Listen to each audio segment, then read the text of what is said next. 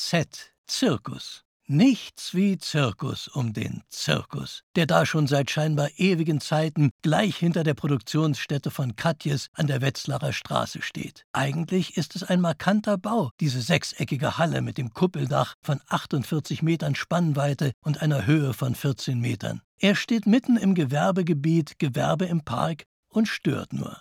Aber er steht auf der Potsdamer Denkmalliste. 2013 stellten die Betreiber des Gewerbegebietes den Antrag auf Abriss. Nichts da lautete die Antwort der zuständigen Denkmalschutzbehörde. Der Zirkus ist und bleibt ein Stück Industriegeschichte der Stadt. Schließlich hatte Potsdam an Industrie nie viel zu bieten. Da war die Lokomotivfabrik Ohrenstein und Koppel im Ortsteil Drewitz die große Ausnahme.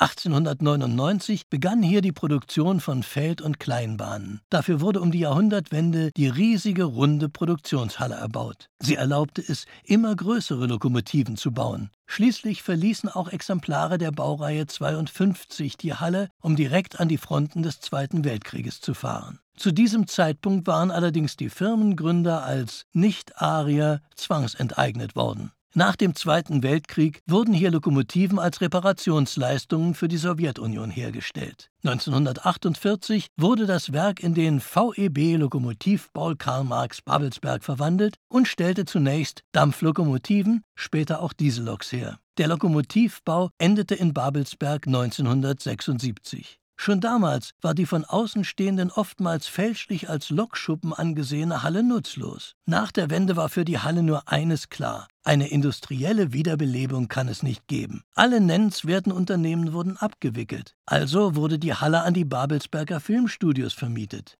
Rosa von Braunheim nutzte die Location für kleinere Experimentalfilme. Der morbide Charme des Gemäuers kam dabei gut zur Geltung. Im Herbst 2007 hatte die Halle einen großen Auftritt. Für fast eine Viertelmillion Euro wurde die Halle in den Zentralbau des New Yorker Guggenheim Museums verwandelt, um für den Tom Tykwer-Film The International, unter anderem mit Clive Owen, Naomi Watts und Armin Müller-Stahl, als Schauplatz einer Schießerei zu dienen. Auf keinen Fall hätte man diese wilde Ballerei für den Politthriller in dem Original-Kunsttempel am Central Park drehen können. In den folgenden zehn Jahren stand das Gemäuer wieder leer und verfiel. 2017 kam die erlösende Nachricht, es habe sich ein Käufer gefunden, der mit dem Zirkus Großes vorhat. Eine Art Glaspalast für kleinteilige Büroräume soll im Inneren der Halle gebaut werden, wo Kreative aus der Medien- oder IT-Branche ihre Inspiration erhalten. Geplant ist auch ein Bed-and-Bike-Hotel mit 120 Betten für Radtouristen. Auch ein klangvoller Name ist gefunden: Paradom.